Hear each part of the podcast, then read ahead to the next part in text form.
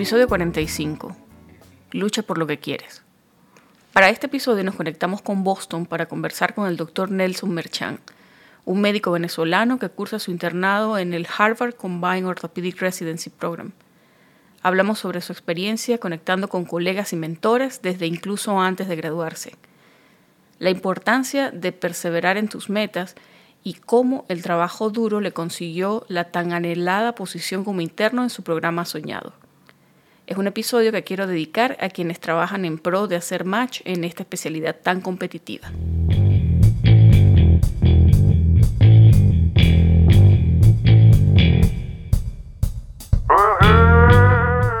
Estás escuchando Pluripotenciales, el podcast de la doctora Sheila Toro. Forma parte de una comunidad médica en la que se exalta cooperación en lugar de competencia y escucha voces auténticas que relatan historias de resiliencia, perseverancia y reinvención.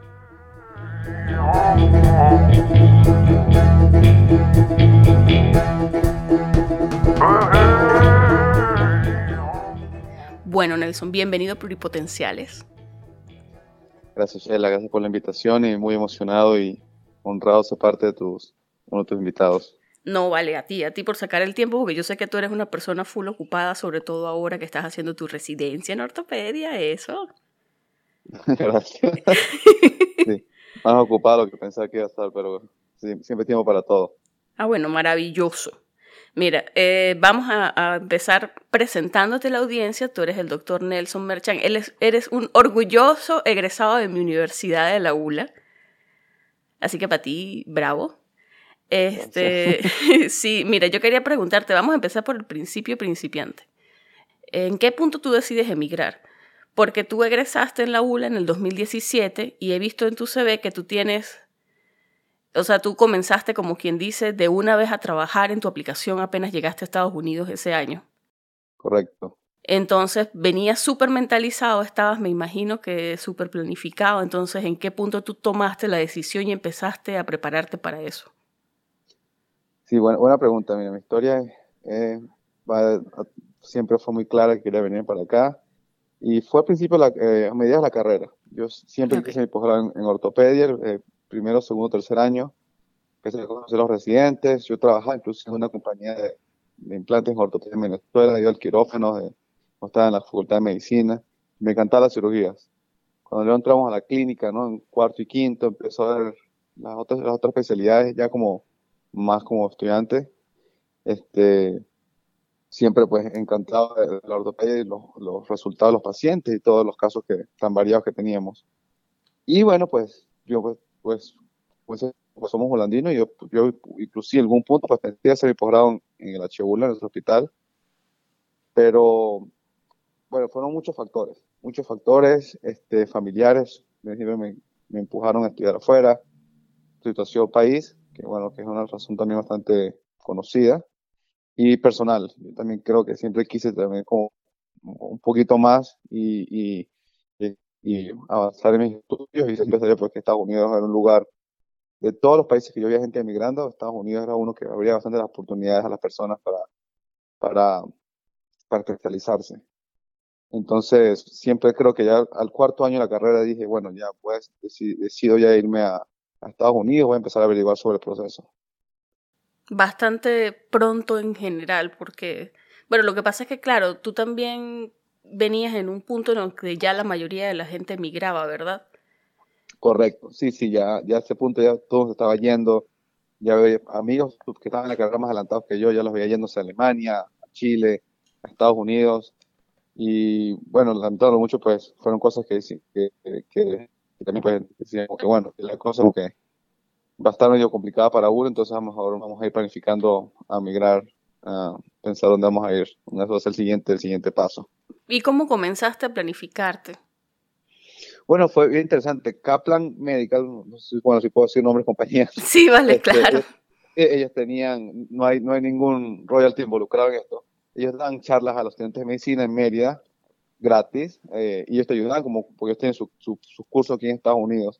Y pues realmente ellos fueron muy, ayudaron mucho con la información de, de todo el camino, que el proceso es bastante largo y bastante complejo, cualquiera que lo ha pasado. este, el step one de la inscripción. Simplemente inscribirse es un proceso antes de poder tomar los exámenes y luego todo eso. Sacar visa. todo, exacto, procesos de visa y todas esas cosas. Ellos dan muchas charlas durante el año a los estudiantes de, medicina de la universidad y yo pues ahí empecé a, prepararme. Este, como siempre, como lo mencionaré más adelante, le escribí a cada persona que, que, que, conocía, cada, cada, extraño le escribí un correo, pedí el teléfono a alguien y le mandaba un mensajito eh, preguntando experiencias y, y, consejos. Y fue bastante, tomó tiempo, porque imagínate, empecé 2015 más o menos antes de graduarme a hmm. empezar a averiguar. Me gradué en 2017 y creo que no pasaron ni 15 días después de recibir el título, ya, ya está llegado a Estados Unidos. Pues sí, rápido. Y mira, ¿qué hiciste cuando llegaste? Bueno, lo, primero, me voy a hablar inglés. El, el, inglés para, pues, yo pensaba que hablaba inglés hasta que llegué a Estados Unidos. Yo llegué de una vez a Boston, porque mi esposa, Romina, en ese tiempo éramos novios, y ella me comenta que mi familia vive, mi familia vive en Florida. Ella me dice, si quieres ejercer medicina en, en, Massachusetts, en Boston, una ciudad pues, conocida por su, por su calidad médica y universidades y tal, y ella vivió aquí muchos años y me recomendó venirnos para acá. Y le dije, bueno, vámonos para, vámonos para Boston entonces.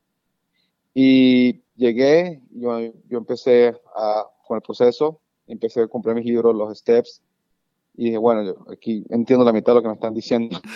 ¿Estudiaste por tu cuenta? Estudié por mi cuenta, sí. Entonces yo empecé unos cursos de inglés online aquí en, aquí en Boston.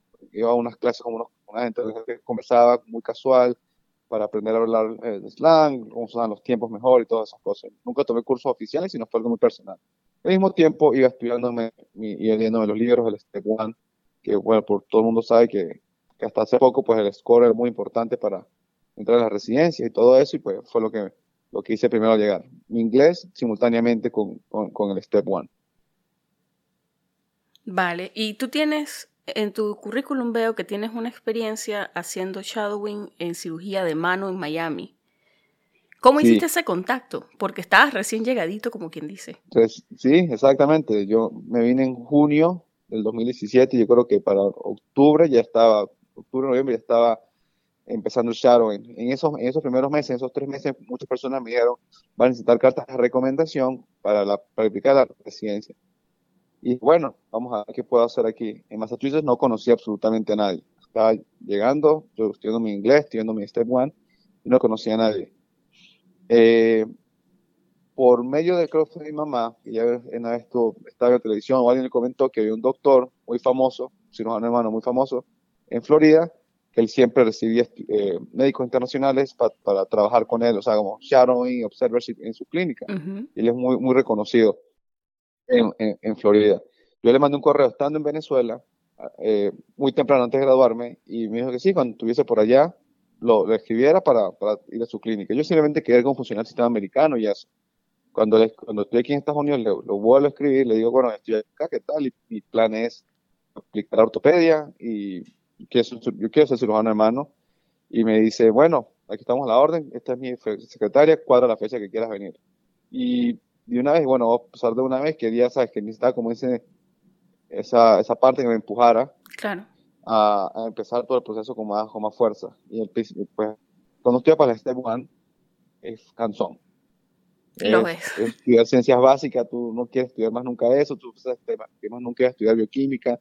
Yo necesitaba ver otra vez un poquito más de, lo que, la meta final. Y, y irme con él, esas semanas con él, en, con él estuve en la clínica, veíamos pacientes, Luego fuimos al quirófano, teníamos un, es un currículum bien completo. el doctor se llama doctor Alejandro Badia, cualquiera que lo pueda uh, buscar en internet y eh, contactarlo, él, es muy abierto.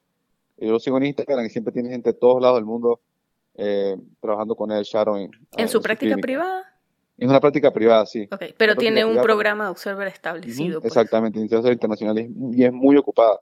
Él hace cirugía de todo tipo. Eh, y él es muy completo porque trabaja de mano a hombro, entonces ves todo, ves scopes de hombro, reemplazo de hombro, reemplazo de muñecas, o sea, él es muy completo y muy buen cirujano, y habla español e inglés, que también ayuda para mí, porque yo hablaba cosas en, español todavía que no me sentía como en inglés, el, en, español también.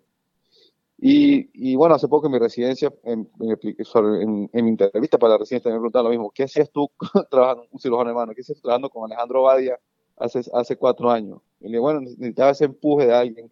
Y él fue muy humano, me dio muchos consejos, y en verdad que fue, fue de mucha ayuda. Fueron unas dos semanas o algo así que trabajé con él, pero me hizo como enfocarme más en, en, la, en la, meta y, y, querer hacerlo, querer ir trabajando en eso, porque va a haber momentos mientras la preparación van a haber altibajos y va a haber momentos bajos que tú dices, yo no quiero continuar con esto, esto es muy largo, esto es muy, muy tedioso, es muy difícil. Y esos, esas pequeñas experiencias que fui teniendo durante los años siempre mantuvieron la moral alta para continuar. Tú ya me dijiste, estudiaste por tu cuenta. Entiendo que de hecho trabajaste mientras estudiabas para los exámenes y trabajabas en investigación. Correcto trabajaste en investigación al mismo tiempo como en tres cosas distintas. Entonces quería preguntarte cómo hiciste eso, cuál fue el contacto para entrar, porque de hecho lo hiciste ya en la Escuela de Medicina de Harvard, lo cual es así como wow. Sobre todo para uno viniendo, ¿sabes? Del pueblo. Del pueblito, sí, este yo todavía estoy acá y todavía no me lo creo que me, me veo la bate y me veo el nombre, ese nombre tan grande, tan bonito ahí, no me lo creo. Bueno, chamo, este, pues, maravilloso. Sí, de nuevo, este, mandé otro correo, mandé muchos correos. También hay que dedicarse uno mismo, porque nadie lo va a hacer por uno. Yo me puse a buscar todos los websites de todos los hospitales aquí en Boston. Cuando regreso de trabajar con el doctor Badia, ya tenía algo en Estados Unidos, ¿sabes? Ya tenía algo como decir, mira, llego, tengo cinco meses en Estados Unidos y ya fui, ya traje con ese cirujano hermano, quiero continuar mi experiencia. Entonces busqué muchos, busqué por todos los hospitales, el más general, el Brigham. Boston tiene muchísimos hospitales y muchos programas este, Boston Medical Center, Beth Israel, o sea, demasiados hospitales y muchos programas de ortopedia. Y yo, pues, empezando, estaba buscando un médico que, que fuese internacional, que fuese latino especialmente, que me pudiera ayudar y guiarme aún más. Tuve la fortuna de conseguir al doctor Lozano Calderón, él es, colombiano, y él trabaja en más general, él es un cirujano ortopedista oncólogo, y le mandé un correo. En, en dos, tres días me respondió y me dijo, sí, vamos a hablar le mandé mi correo, estaba interesado en, en, hacer ortopedia, estoy en Estados Unidos, nada, nada, este es mi currículum, no necesito un pago, quiero hacer la investigación porque sé que es necesario para estar postgrado. Y sí, vente, vamos a hablar. Él es, yo, él, yo vi su nombre porque él hizo mucho research antes también de entrar a la ciencia en Estados Unidos y él también es muy activo en la investigación fui, me reuní con él, me dijo, sí, bueno, tengo un cupo para, para que haga investigación conmigo, lamentándolo mucho, no tenemos ahorita funding en, el programa, si lo quieres hacer este, así, bienvenido. Y yo, pues, obviamente, sin pensarlo, le dije que sí, y en, las tardes, después de trabajar, este, me dio a hacer eh, deliveries para poder pagar la, la, los bills. claro, bueno, hay que mantener la, la, la vida. Exacto, la vida, pues. Entonces, trabajaba de 8 de la mañana, 2 de la tarde con él, haciendo investigación. Luego de 2 a 6 me quedé estudiando para el STEP 2. Ah, bueno, primero que nada, yo le, yo le escribí a él ya con una experiencia en Estados Unidos, con el doctor Badia y con, con, el, score del STEP 1. Okay. Le dije, también siempre es bueno tenerlo ahí, como que mira, estoy en el proceso, este es mi score y esto es lo que quiero hacer. Entonces tenía que hacer tres cosas al mismo tiempo, mantener mi, pues, mi vida en Estados Unidos, tenía que hacer investigación y tenía que estudiar para el STEP 2 entonces estaba siendo muy ocupado. Pero al mismo tiempo, este, cuando estoy trabajando con él, eh, conozco a, Aaron Lectic. Aaron es un, es un chamo de Caracas, de la UCB, que está en el mismo programa que yo estaba, pues, haciendo investigación, el mismo proceso. Pero está en otro hospital. Aaron ya lleva ya varios años haciendo investigación y él hizo más en cirugía general. Y dice, mira, yo me escuché de ti, yo, yo le, le escribo, mira, escuché de ti, este, soy venezolano, quiero hacer ortopedia, estoy haciendo investigaciones más general, vamos a reunirnos. Hablamos, no sé qué, está, él estaba pues, en su proceso y yo estaba por, en el mío mucho más atrás de él, ya tenía todos sus steps listos y todo, listo para aplicar. Él hizo más en cirugía, más nunca hablamos. Hizo más en cirugía, me llamó, mira, tengo esta posición de investigación en Beth Israel, la voy a dejar, es paga. La, ¿Te gustaría que te, eh, que te ponga como para, para, que te entrevisten? Y yo, por supuesto. Le, le escribo al doctor Lozano, doctor, pasa esto, este, pasa esto acá, me dieron esta oportunidad también, que es paga, allá pues para tener más tiempo. Y dice, claro, tómala, tómala, o sea, entrevístate y me dices cómo te va. Yo le voy a escribir a ellos que yo te conozco. Bueno, tuve la fortuna de obtener esa posición, entonces tenía trabajos pendientes con el doctor Lozano, me dijo, sí, tranquilo, hazlo tu tiempo y vamos viendo qué hacemos. Y bueno, en ese tiempo entonces trabajaba en Más General, este, como voluntario, haciendo research. El Beth Israel tenía mi, mi, trabajo full time. Y en ese, en ese tiempito tomé mi step 2 y ya salí de eso. trabajando, bueno, ya como ahí empecé a trabajar con la doctora Rosenthal, un cirujano de mano, una cirujano de mano. Este, vi que necesitaban también ayuda con los proyectos de oncología, que ya estaba trabajando con el doctor Lozano y interesante, pudimos crear un programa de, de research que entre varios hospitales usando la misma data y, salió bien, bien cool de eso, que luego me llevó a tener credenciales en el Boston Children's Hospital. Y de ahí pues, pues me puse más, hay veces que vengo tres hospitales al mismo tiempo, el de FIRA, el Massachusetts General Hospital y el Boston Children's, porque básicamente era, era un pipeline, un programa de, de múltiples hospitales que estamos haciendo investigación sobre los mismos tópicos, pero agarramos la data de todos los hospitales, que obviamente en oncología es, muy raro tener tantos pacientes, pero cuando nos, uníamos todos, salía una data bien interesante y, pudimos publicar bastantes papers de esa, de esa unión. Y básicamente, básicamente fue, eso fue lo que me hizo trabajar en varios hospitales al mismo tiempo. Mira, tú le recomendarías a una persona, digo, no, no hablemos de alguien que está buscando ortopedia porque ya sabemos que hacer investigación es primordial, pero a alguien que de otra especialidad, alguien que está persiguiendo, perdón, otra especialidad. ¿Tú le recomendarías hacer investigación o tú crees que es algo muy em, para un nicho de, especialidades? Buena pregunta. Mucha gente me lo pregunta. Tengo amigos que están interesados en otras especialidades y, le digo, uno, tiene que gustarte. No sé, no sé tu experiencia en Venezuela. En la universidad yo tuve cero experiencia en investigación.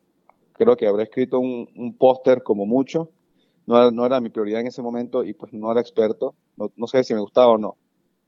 Eh, eh, yo, yo sabía que tenía que hacerlo y a mí me encantó hacer investigación y todavía lo sigo haciendo. Como, ahorita como me reúno tengo muy poco tiempo, pero cada vez que tengo un chance libre, pues me pongo al día con mis proyectos y porque me gusta, me gusta publicar, me gusta eh, responder preguntas que, que tenemos y, y, tener nuestro trabajo fuera publicado. Si, si te gusta, hazlo, porque por supuesto ayuda increíble en tu currículum. aquí en Estados Unidos los estudiantes de medicina pues es casi que mandatorio hacer investigación, no importa la especialidad que vayas, o sea, ortopedia, plástica, ah, pediatría, medicina interna, lo que sea, mucho hacer investigación y ayuda mucho en tu currículum. Es un tema siempre de conversación y, ah, siempre les interesa verte, verte interesado en un área específica. Si te gusta, hazlo, no importa la especialidad que vayas, otras sí son, las quirúrgicas son más que todo exigentes para que tengas investigación, y en otras, las, clínicas no son tan importantes. Pediatría, medicina interna, medicina de familia, neurología, ellos no son tan exigentes con la investigación. Entonces, si no tienes que hacerlo y estás más enfocado en, entrar a tu posgrado, hacer tu clínica, no tienes mucho interés en investigación, no hace falta que lo hagas, pero si tienes una oportunidad, se te da y puedes pasar uno o dos años haciendo investigación antes de tal posgrado y puedes, pues, puedes afford puedes, puedes tener la capacidad de, de investigar, pues no necesitas ser una, especialista ya, hazlo, porque en verdad que es muy divertido, eh, entiendes mucho mejor la profesión desde otro punto de vista y creo que cuando entras a la residencia en Estados Unidos estás más preparado, eh, tienes mucho, mucho respeto de tus colegas también porque han, leído tus papers o tú puedes mencionar lo que tú has hecho y, sabes que tienes un conocimiento extra eh, científico de, de la especialidad. Entonces yo siempre diría que aunque no sea necesario, hazlo si puedes hacerlo y si quieres hacerlo. Sí, en eso estoy totalmente de acuerdo contigo. Además es súper gratificante. Es como que tú sientes que, que el trabajo que haces, de verdad hay alguien que lo está viendo y, y eso como que te llena, ¿sabes? Me, Exactamente. Cuando publicas es como, wow. demasiado, ver tu nombre es demasiado cool. Yo, bueno, yo todos los viernes, yo tengo la, todos los viernes reviso mi Google Scholar para ver si, alguien, ha, alguien ha citado uno de mis papers y me meto y, lo, y leo su paper, qué dijeron de mí. A mí me encanta, me, interesa mucho y siempre, siempre es divertido ver qué dice la gente cuando menciona tu trabajo, se siente bien, es muy gratificante porque es, es una cosas, pocas cosas en la vida, por lo menos en la medicina, que tú realmente puedes medir tu trabajo. No puedes realmente decir, yo, yo escribí esto al principio, yo lo, escribí, lo, lo investigué, lo puse bonito, lo mandé, revisé, lo aceptaron, lo publicaron y está allá afuera. Me están citando, la gente está... Me están citando, exacto, todas esas, cosas, wow, valen muchísimo. Y pues, pues se siente bien y pues, tú eres profesional. Inclusive más cuando vienes afuera, que no estás acostumbrado a eso, llegas acá es como que, wow, Da, mucho, mucho respeto con tus, con tus colegas y, y siento que, que es, un, es un buen retorno investment. Siento que obtienes mucha ganancia de lo que es invertido. Mira, ¿tú dirías que hay alguna diferencia entre una posición en research que sea paga, que tenga aunque sea un estipendio, y una que sea como voluntario? Es difícil saber ah, porque varía muchísimo. Yo he conocido demasiadas, demasiadas personas en este camino y todas las posiciones de research son distintas. La mía, en la de voluntario más general, como era voluntariado, yo decidía más que todo qué hacer, porque era, o sea, como que tenía, yo, ellos me decían, esto es lo que tenemos, que te provoca trabajar, ¿no? Y bueno, esto me interesa, esto está empezando, esto está terminando, lo puedo terminarlo, y así. Tenía mucho, mucho soporte de los empleados de la parte administrativa de research para llevar el trabajo. Cuando fui a Israel, tenía la misma capacidad, pero también parte de mi trabajo era hacer cosas que eran research coordinators. Yo también tenía que, ¿sabes?, mandarlos a IRB, hacer que todo estuviese en orden. O sea, sí. que yo de muchos proyectos de research, pero más como detrás de las cortinas, ¿sabes? De, behind the scenes, que era como que hacer que todo eh, cumpliera con las normas de investigación del hospital.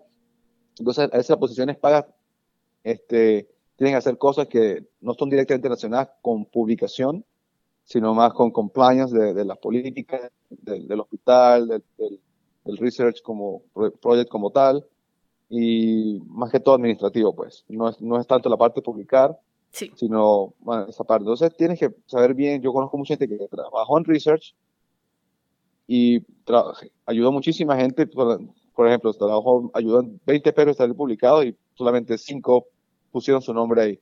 Porque no ayudaban tanto en la parte de escribir, de hacer el paper, sino la producción del, del, del, del, del paper como tal.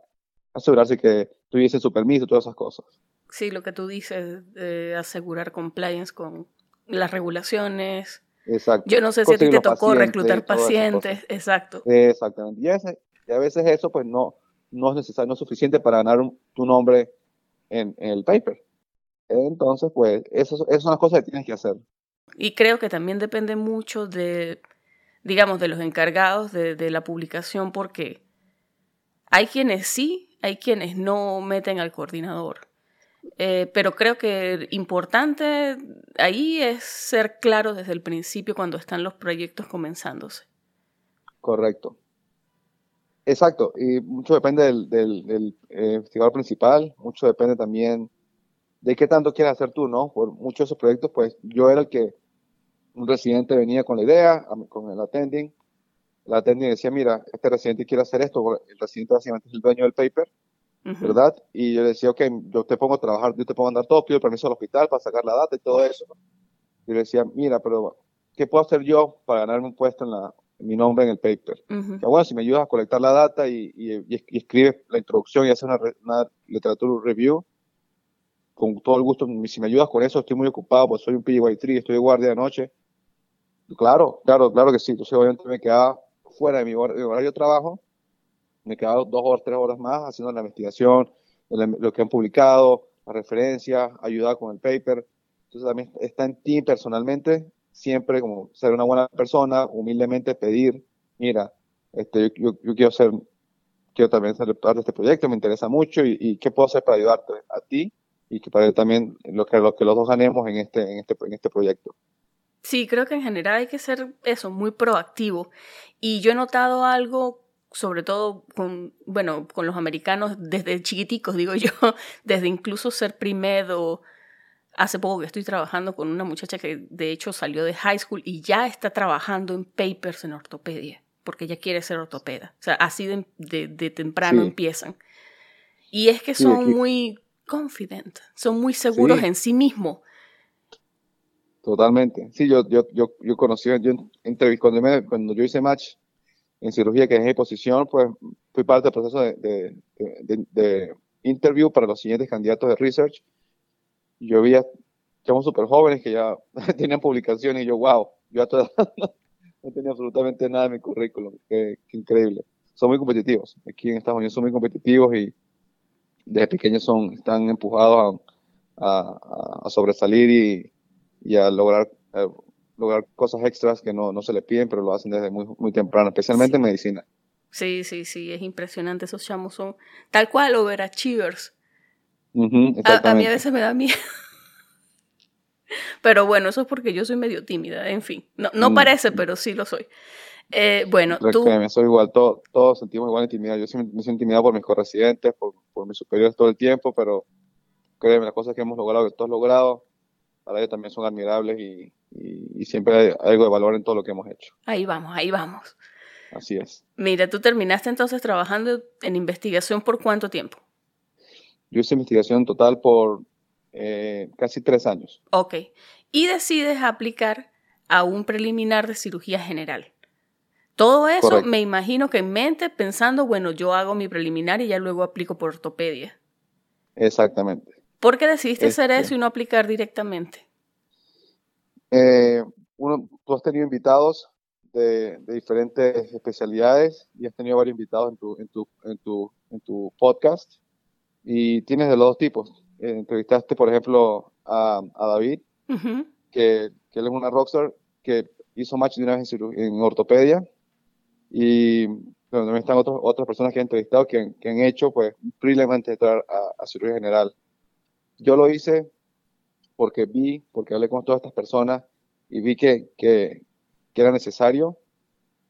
Ah, en, mi, en mi posición, algo también muy personal, uh decidí que era hacerlo y más que eso aún, las personas, mis, mis mentores, las personas que están preocupadas por, por, mi, por mi bienestar, o sea, por mi futuro, me dijeron, yo te recomiendo que hagas una cirugía general porque vienes de afuera y tienes cuatro años, tres años sin practicar medicina en Estados Unidos, o sea, sin practicar medicina general. La medicina en Estados Unidos es totalmente distinta. Hay mucho más cupo en cirugía general. Tienes, si vas a cometer errores, si vas a aprender, tu curva de aprendizaje va a ser más lento al principio, úsala en un programa que, que, que, bueno, que no va a estar ahí para siempre, que puedas aprender con menos estrés. Y luego cuando, cuando este, absorbas todos esos conocimientos, ya tu cura aprendizaje ya haya plató, ya, entiendas el sistema, ya vamos a sentirnos más cómodos. Cualquiera se va a sentir más cómodo entrevistándote por la posición de ortopedia, que todo el mundo sabe que es una especialidad muy ocupada, muy demandante, y pues no va a ser tan fuerte ni para mí como, como, como residente, ni para el programa, ni para los residentes. Y, y, eso le funcionó a muchas personas, pues, muchos que, eso, que, yo conozco ahorita, que son ya ortopedistas internacionales o que están en residencia, conozco al menos cinco que hicieron preliminar. Entonces creo que fue una decisión personal y también eh, apoyada por, por, mis mentores. Mira, ¿y por qué no nos cuentas en qué consiste hacer eso, un año preliminar en cirugía general? Mira, eso es interesante. Tú eres cirugía general es una, especialidad quirúrgica igualmente súper competitiva, súper difícil entrar, pero en las posiciones categóricas. Ellos, estos programas como son muy ocupados, tienen mucha especialidad, la cirugía general marca torácica, colorectal, trauma, todas esas especialidades, ellos tienen un alto volumen de pacientes. Y la gran mayoría de los, del programa en Estados Unidos tienen posiciones preliminares. Por ejemplo, donde yo fui en Dartmouth, ellos tienen cuatro categóricos, o sea, cuatro residentes que se gradúan de cirujanos generales, pero tienen 10 posiciones de, primer año. Eso ayuda, uno, a, aliviar la carga de, guardias entre los primeros, en el primer año, que es obviamente lo que, lo que trabajamos más, porque estamos más tiempo en el hospital. Yo tenía guardias cada, cada, no sé, cada tres semanas, cada cuatro semanas, el fin de semana. Era, muy cómodo tener un programa preliminar. Imagínate tener, si estamos solamente cuatro residentes, tienes guardia cada cuatro días. Es muy fuerte. Entonces, este, primero eso. Segundo, preliminar es usado también para entrar a otras especialidades que, que no es que te lo piden, sino que te lo exigen. radiología, ellos te piden un año preliminar antes de entrar a, a radiología. Otras especialidades también lo piden. Eh, eh, Intervention Radiology, ellos también te piden un año de preliminar en algo quirúrgico antes de hacer esa, entrar a ese posgrado. Entonces, esas posiciones existen para eso. Y son igual de competitivas, pero un poquito menos porque los programas de interés ellos saben que necesitan, necesitan llenar esos espacios, necesitan esas posiciones y que no se tengan que estresar en el futuro consiguiendo una posición para, para otra, para servir general, lo que sea. Entonces, pues yo dejé muy claro mi aplicación para su general, yo quiero ser cirujano ortopédico, yo quiero estar en esta posición para aprender medicina, para ser un cirujano, aprender las, las técnicas básicas, quirúrgicas médicas, para cuando entre a cirugía ortopédica ser un, un, residente más completo y más competitivo. Y siempre dejé claro eso en toda mi aplicación. Yo no, yo no pienso que me cirugía general, yo quiero, yo quiero ser un cirujano ortopédico y me han recomendado que haga esto y eso es lo que estoy haciendo. Y mis mentores, eh, sus cartas de recomendación fueron iguales. O sea, mi, mi currículum grita cirugía ortopédica. Eh, eh, es mentira decir que va a ser cirujano general. Sí. Definitivamente. Ahora, yo tengo una pregunta, no, no, no aplica en tu caso, pero podría aplicar para alguien más. ¿Qué tal si tú has venido trabajando un número de años en una aplicación para una especialidad y después decides, sabes que quizás no es para mí, voy a cambiar? ¿Tú te has conseguido con gente que tenga esa experiencia, gente que haya decidido, sí, tal cual, cambiar, sin embargo su currículum, su currículum también grita esa otra especialidad, así como tú lo dijiste? ¿Tú crees que eso era una limitante de alguna manera? Para nada, para nada. En mi, en mi programa conocí una excelente persona, él es de la Universidad de Rochester, estudiante de medicina americano, no quedó en ortopedia y quedó en un pre en programa. Una cliente súper o sea, super inteligente, brillante, por cosas de la vida, no quedó en ortopedia, pero quedó en el prelim de cirugía general uno o dos años antes que yo aplicara. él, hizo su match en cirugía general por un año y estando ahí, se enamoró del hospital, se enamoró del programa y decidió quedarse en, en cirugía general. Reaplicó otra vez a cirugía general hizo match en ese, y se quedó en ese programa. Hizo match ahí porque ya lo conocían. Ya lo conocían. Él le, le, gustó mucho lo que estaba viendo. Vio cosas que quizás nosotros no vimos en la escuela de medicina. Y él le gustó. Y él se quedó ahí. Ahora es uno de los mejores residentes de cirugía general que hay. Súper inteligente. Y también su aplicación gritaba orthopedics por todos lados. Pero no, hizo su prelim. Cuando iba a aplicar otras ortopédicas, me dijo, no, me, gustó mi programa, me gustó quedarme aquí. Y reaplicó y volvió a hacer su R1 otra vez, pero ya como un categórico y, pasa mucho en otros lados. Ahora, una pregunta que te hago yo porque estoy personalmente interesada en saberlo. Cuando tú aplicas para un preliminar, ¿tú aplicas por un año o aplicas por dos? Porque entiendo que hay posiciones de preliminar que tienen dos años también. No sé si son todas. Mm, yo no, sé, yo no sé de esos programas. Yo apliqué siempre por un año. Los preliminares solamente son por un año. Ok. Es verdad, hay, hay preliminares también hasta el segundo año, pero yo siempre fue por un año. Yo, yo, no, yo, no, yo no pensaba yo creo perder ya dos años en cirugía general, ya como que quieres ir a hacer, ya como que mejor que atención en cirugía general. yo creo que, inclusive, pues obviamente nadie me aseguraba mi, puesto en orthopedic surgery y en, este segundo match y me preguntaba en mi programa, si no quedas, ¿qué vas a hacer? ¿Piensas hacer un, segundo año cirugía general o y la semana antes del match todavía no sabía qué hacer? Entonces, eh, normalmente pues aplica por, por, un año. Pues si, te preguntan, pues por un año, porque lo ideal es que es, solamente un solo año. Creo que si va a dos años, yo creo que ya estás quedándote muy atrás en el, en el tiempo y, y ya quedar después de dos años en general, quedar en ortopedia es un poco más difícil. Y ahí se ve como que, bueno, ya estuviste dos años allá, ¿por qué te cambias para acá? Ya, ya van a empezar a hacer más preguntas. Ok. ¿Y cuáles hubiesen sido tus opciones? Porque tú me dices, bueno, yo no sabía qué hacer, pero ¿cuáles hubiesen sido tus opciones si tú no haces match en ortopedia ese año que hiciste match? Digo, después de haber hecho todo research. Las opciones, las opciones, son, son, son varias. Una, este, sí, esperando que yo hubiese hecho un buen trabajo en mi residencia, que, que mi programa me, me, ofreciera un segundo año, si no hubiese quedado. Eso lo hablamos, pero obviamente no me podían asegurar nada. Pero lo hablamos, pues, si no quedas, te quedarías acá un segundo, segundo año este, bueno, si se da la oportunidad, pues quizás sí me quede, pero no sabía si quería hacerlo, no, no quería, pues. el segundo año recién de estudio general, pues no era mi, no era mi meta. Dos, era uh, volver a, hacer research, ¿verdad? Y tres era, pues, eh, quedarse como mirando a los lados a ver qué, qué pasaba, ¿no? este, hay gente que simplemente se aleja de la medicina por un año, revisa su aplicación y hace otras cosas mientras tanto para para ver qué hace. Este, afortunadamente no tuve que pensar mucho en eso, porque hice, hice match de una vez, pero, pero sí, fue, fue muy interesante. Yo no sabía qué hacer hasta el momento del match. O sea, seguro si hubiese hecho, no hubiese hecho match, en ese momento no sabía qué seguir hacer todavía. No tenía un plan, no tenía el plan B todavía. Sí, es que suena como una posición difícil porque eh, ya tú agotas, ya agotaste como opciones, ¿sabes? Ya pasaste por todo. Ya hiciste todo, exacto. Yo te quedaba, ¿ahora qué hago? Em, em, ya quedan pocas opciones. tenías que revisarte aplicaciones de nuevo por mucha gente a ver qué te faltaría, pero la verdad que era una posición muy difícil. Pero bueno, el ciclo pasado aplicaste, hiciste match, felizmente. Ahora estás en el programa Combine Orthopedic. Combine.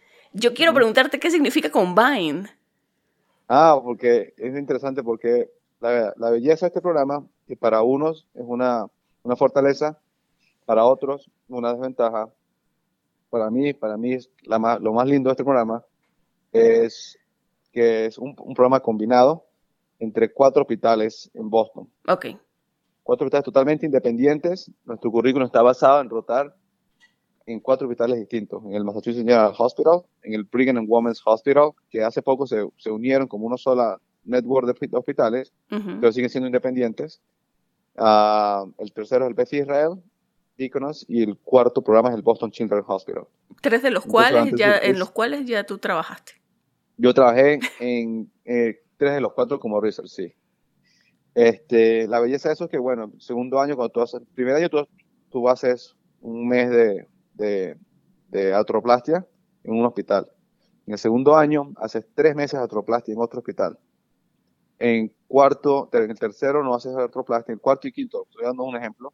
En el cuarto y quinto, si quieres hacer, por ejemplo, artroplastia, de su especialidad, haces electivas de, también de, de, de artroplastia en otros hospitales si tú quieres. Entonces tú aprendes a hacer una cadera de, con más de 20 cirujanos distintos. Entonces tú aprendes tantas cosas, tú aprendes a hacer un, un, un direct approach anterior por, de cinco formas distintas en un hospital.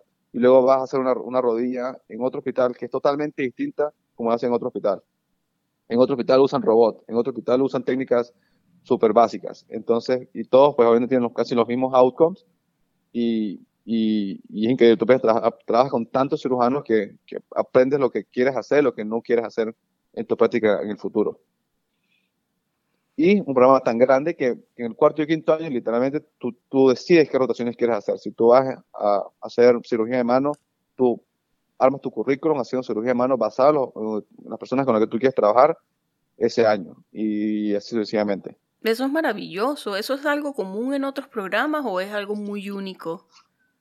de tu programa. Es muy único nuestro programa. Habrán otros en el país, pero la mayoría de los programas rotan en el mismo, en el hospital sí. con lo mismo atenden durante los cinco años. Que para otros es una ventaja total porque creas un lazo, creas una conexión bastante fuerte porque estás con lo mismo, mismo attending durante muchos años y, y, desarrollas una, una amistad, muy, un, un, lazo muy cercano, o que también pasa una ventaja, pues si te cae mal, pues que tienes que hablar para toda la vida. En cambio aquí, pues es difícil porque, como te dije, trabajas tantos hospitales, cubres tanto espacio, que a veces pues no, no tienes tiempo para hacerlo, pero siempre hay la oportunidad de volver, ¿no? Siempre puedes, como, como es como, el mismo programa, tú trabajaste con, mira, me gustó muchísimo trabajar contigo como PGY2, ¿puedo hacerlo de nuevo como PGY4? Claro que sí. Y o podemos hacer research mientras tanto, claro que sí. Entonces tú creas, creas relaciones igual súper cercanas, creas mentorship si lo buscas, si lo quieres, si aunque el programa es súper grande, estamos todos repartidos por todo Boston, siempre hay esa oportunidad de, mentorship y crear lazos cercanos con tu programa. Bueno, mire, entonces ahorita estabas haciendo tu PGY1, que es lo mismo que el internado, ¿verdad? Correcto. Ok, no estoy inventando. este, correcto. Vale. ¿Cómo ha sido tu experiencia como interno? ¿Cómo se compara ahorita en este programa de ortopedia con el internado o bueno, o el PGY1 que hiciste en cirugía general? Buena pregunta. Son, son, primero que nada, son programas totalmente distintos, son especialidades totalmente distintas. la, empezando por el, eh, los, los, rounding cirugía general son totalmente distintos los rounding en, ortopedia. Este, son, son, son cosas distintas. Yo me he sentido súper bien aquí, porque en verdad hacer, hacer lo que tú quieres, lo que te gusta, cuidar de los pacientes, de tus, de tus mentores, ¿verdad? que se siente súper bien sabiendo que toda cada conversación que se habla es algo que estás aprendiendo. Este, en, en cirugía general, aunque no era mi especialidad, tenía cero interés en cirugía general, obviamente aprendí muchísimas cosas y, y, y presté atención y, y, gracias, a, gracias a, esa, a ese año internado puedo decir que pues, soy, soy lo que soy, un, un, residente competente en mi programa hoy en día, que quizás me hubiese costado mucho más adaptarme si hubiese empezado de cero sin hacer el PRIL antes de venir para acá. Es ocupado, es fuerte. Como todo internado, tú tienes seis meses de rotación en, en traumatología, en ortopedia, y seis meses off-service. Entonces nosotros hacemos neurocirugía, por cirugía de columna, hacemos em, emergencia, hacemos cirugía vascular, eh, cirugía general, eh, tenemos rotaciones de, otras especialidades también. Entonces, a ver qué más, uh, neurocirugía, emergencia, radiología, tenemos, también hacemos cosas relacionadas a, ortopedia, pero son off-service, vas, vas como otro servicio. Y pues nada, cuando estás, en, cuando estás en ortopedia, lo máximo, aprendes muchísimo, trabajas muy fuerte. yo trabajo a las 4 de la mañana hasta las 8 de la noche casi todos los días. Eh, suena horrible, pero el tiempo pasa volando y es viendo consultas, es corriendo, es viendo pacientes, es haciendo procedimientos, eh, súper cool. Bueno, el tiempo vuela cuando te diviertes, así que... Cuando te diviertes, exacto. Lo ves, lo ves, lo haces un social. Tú ves, por ejemplo, el Instagram, el Instagram de mi, de mi, de mi programa es eso, pues sin bajar fotos de tus residentes, vamos al gimnasio, tenemos media hora libre, vamos al gimnasio, vamos a comer, tomar un café aquí afuera, o sea, siempre como que un buen, buen vínculo, mucha protección. Cuando ven que yo estoy abrumado de consultas, de trabajo, este, mis PJ4 vienen y me quitan el, el me dicen, bueno, ponte día con lo que tienes, yo me encargo las siguientes cosas hasta que estés, hasta que limpies todo lo que tienes que hacer. Oye, qué maravilloso. Este, ellos se encargan de otras, es súper cool. Sí, sí, ellos me ven así como que corriendo a todos lados y me, quitan el pager de las manos. Haz lo que tienes que hacer, yo me encargo del resto. o sea, una cosa que no lo veía en otro lado. Este, no lo ves muy distinto. Normalmente no te dejan ahogarte solo. Aquí siempre hay alguien que, que si te ven, ni siquiera pides ayuda, si te ven sufriendo, ellos, ellos van y, y te echan la mano. Ayer fue así, eran las 7 de la noche, tienen que hacer muchas cosas, muchas tareas que tenían pendientes. Y el PJ Wi-Fi salió del quirófano, se fue a su casa y me dijo, ¿qué queda pendiente por hacer? ¿Qué te falta para irte a la casa? Y yo, bueno, tengo que cambiar, cambiar quitar este splint, de, quitar este drain, poner, esta, poner este yeso. Me dijo, bueno, yo hago esto, tú haces esto y ya se lo hacemos juntos, que es más complicado. Perfecto, algo, que me tomó tomar tres horas hacerlo, en una hora estamos listos. Chamo, qué lindo. Y qué chévere que estás ahí porque he escuchado unos cuentos medio terroríficos de otros programas. Sí, como todo. Sí. Hay, gente buena, hay gente mala, hay gente normal. Y ningún lugar es perfecto. Este, pero yo tuve la oportunidad de tener unos excelentes jefes y, y durante mi entrevista y durante hablando con otras personas sé que hay, hay programas que no tienen esa misma camaradería con tus superiores. Y de paso, tu program director es lo máximo. Yo entré una vez coleada a un open house y me acuerdo que estaba con una chemise y su foto era con una chemise y dijo, bueno, esto es lo más, eh, ¿cómo se diría? Como lo más formal que me van a ver. Sí. Doctor Bono, es, él, es, nuevo, él empezó este año. El, programa directo por los últimos 10 años, el doctor Dyer. Excelente persona, un cirujano de mano increíble. Este, hizo el programa que es hoy en día, pero después de 10 años decidió step down y, y el proceso, nuestros candidatos para ser programa directo eran todos excelentísimos, todos eran muy buenos.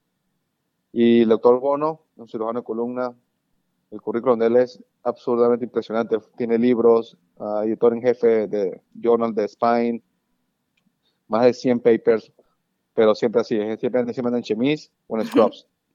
Siempre. Y así, súper relajado, un tipo con unas, unas cirugías súper complicadas este, muy chévere. Sí, nuestro plan directo, y todas, cada dos semanas tenemos meeting con él y escuchar los problemas. Inclusive su primera semana fue, vamos a reunir con cada uno de ustedes para ver qué quieren que cambie. Y, y, en menos de seis meses ha cambiado muchísimas cosas en el programa. Esperemos que para mejor. Siempre, sí, todo para mejor. Nada, nada, nada, nada para peor, siempre.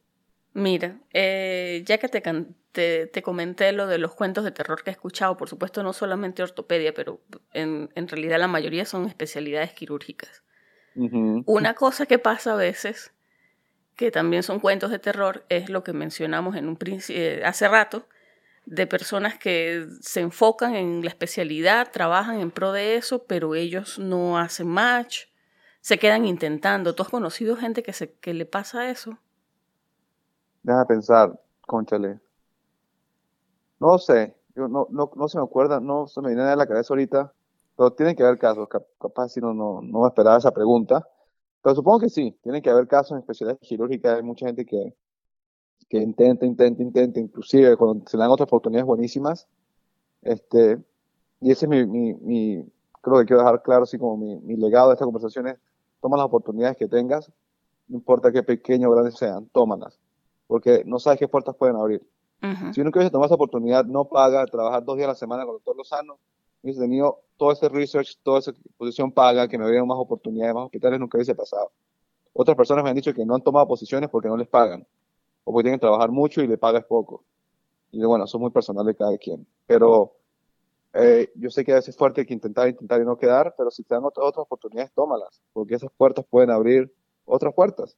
No sabes a quién puedas impresionar, a quién puedas conocer, que te ayude.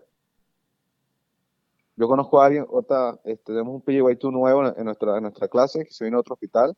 Luego conocí a alguien, no estaba feliz en ese hospital donde estaba y había una posición disponible en el programa y se vino. Y, y así es. Esa persona pues tuvo la suerte, la fortuna de quedar en nuestro programa y, y, así es. Ella tomó una oportunidad, la vio y ahora tiene, tuvo la oportunidad de hacer matching, no hacer match, de, quedar, de quedarse con nosotros aquí en, en Boston. Entonces, yo creo que no hay que aunque, aunque quieras mucho hacer algo, lucha por eso, pero mientras tanto, paralelo, que hacen otras cosas que te lleguen a, conseguir esa meta también. Bueno, maravilloso. Mira, y una cosa que quería preguntarte para cerrar, pero claro, tú me acabas de dar un buen consejo, y era básicamente eso, era, ¿qué le dirías tú a la gente que viene detrás? A gente que como yo está tratando de luchar y, y seguir, ¿sabes?, trabajando en pro de entrar a ortopedia. ¿Qué, qué nos dirías tú? tú y yo hemos hablado mucho, ¿no? esta es nuestra primera conversación. Ah, sí, pero te lo pongo de esta manera. Ahorita estoy pasando por una crisis vocacional más o menos, pero como tú dices, hay altibajos. Digamos que ahorita estoy en el bajo, entonces estoy así como, bueno, es largo, lo que tú dices, es un camino largo, es arduo, no es fácil, hay que trabajar, hay que hacer muchas cosas que quizás para otras especialidades no habría que hacer. Entonces hay un punto en donde tú sientes como que te quiebras un poquito va a pasar. Sí. Inclusive una vez estás adentro también sientes que, esto, esto, esto es lo que yo quiero, seguro. Este, te, cuestionas a ti mismo, sientes que no eres suficientemente inteligente, eh, sientes que debes estudiar más, no tienes el tiempo, eh, agotamiento físico y mental pasa también. Una vez adentro también. Mucha gente renuncia también con una que entra a su residencia por, soñada, en renuncia o, sienten ese, ese, ese, ese vacío o, esos altibajos que, son fuertes las personas que vienen detrás de mí les recomiendo que, bueno, nada, primero luchen por lo que quieren. Uh, muchos, muchos, muchos, muchísimos ejemplos de, superación, de, de grit. Hay un libro muy bueno que, hicimos un research uh, en cirugía de manos basado en un libro que no tiene nada que ver, este, que se llama The Grit, The Power of Perseverance. Es un libro que recomiendo que lo lean, que como, como eh, a pesar de momentos difíciles, como la, actitud positiva y, y, tener esa, esa, esa, perseverancia, esa pasión, lleva, lleva a, las metas. Mi consejo, repito el mismo consejo, toma las oportunidades que te las den. Las oportunidades vienen, vienen calos, decir en Venezuela. Este, hay que agarrarlas y hay, que este, abrazar y pegársela a ellas porque uno no sabe qué hay detrás de eso. lucha por eso, toma oportunidades que, se te dan y pide consejos. No tengas miedo, tengas pena, pide consejos. Gente que te va a ayudar, gente que no te va a ayudar, y es totalmente normal. Cuando te ayudan, no lo, no tomes personal, este, nunca tomes nada personal, puede ser que alguien está ocupado, simplemente no le interesa, o eso, eso es una sola persona de muchas personas más. No dejes que eso, eso te afecte. Entonces, pide consejos, lo que sea para ti lo mejor también, toma eso como grano de sal sigue luchando por tus cosas, por tus sueños y tercero, hagas las oportunidades que se te den pequeñas o grandes. Bueno, Nelson, muchísimas gracias, chamo, de verdad. Dios te bendiga. gracias, Sheila. Que sigas cosechando éxitos, que sigas disfrutando tu programa, que las cosas vayan a salir todas como tú las quieres. Y mira una pregunta antes de que se me escape. ¿Cuáles son los planes que tú tienes a futuro? ¿Sigues pensando en cirugía de mano? Buena pregunta. Este, me lo preguntan aquí todo el tiempo porque como que te dicen que como que en el segundo o tercer año ya deberías empezar a saber para bueno, poner tu currículum y hacer tu research y, empezar a buscar los mentores como eso. Yo estoy enamorado de tres especialidades, que es ortopedia oncológica, cirugía de mano y, y, artroplastia. Son las tres que me gustan mucho. Eh, me gustan por, porque he visto el estilo de vida que tienen mis, mis, mentores, las personas con las que he trabajado. Me gusta su vida dentro del hospital, me gusta su vida fuera del hospital también. Eh, yo entré a cirugía ortopédica, me gustaba traumatología específica fue para la cirugía de mano, era una posición muy bonita, los otros son buenísimos, este, y ves también todo tipo de, de, cirugías, desde, trauma a cirugía estética, reconstrucción, haces muchas cosas, otros procedimientos normales como carpal tunnel o, o, trigger fingers, puedes hacer de todo, microcirugía. Cirugía oncológica es súper bella porque también operas en todas partes del cuerpo, eh, le la vida a los pacientes. Y artroplastia también es súper cool porque son cirugías súper divertidas y le, le, das, le renuevas la vida a los pacientes cuando le operas una cadera, una rodilla.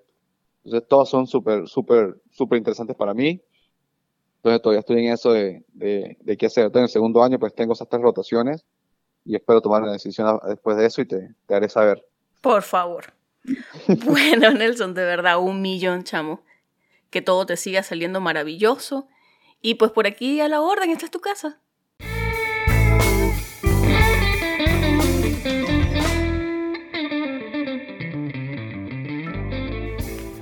Esta fue la conversación que sostuve con el doctor Nelson Merchant desde Boston. Si te gustó este episodio, compártelo con tus amigos y no olvides que puedes encontrarnos en pluripotenciales.com y las distintas plataformas de streaming. Desde Chicago y como siempre deseándoles el mayor de los éxitos, se despide su colega, Sheila Toro.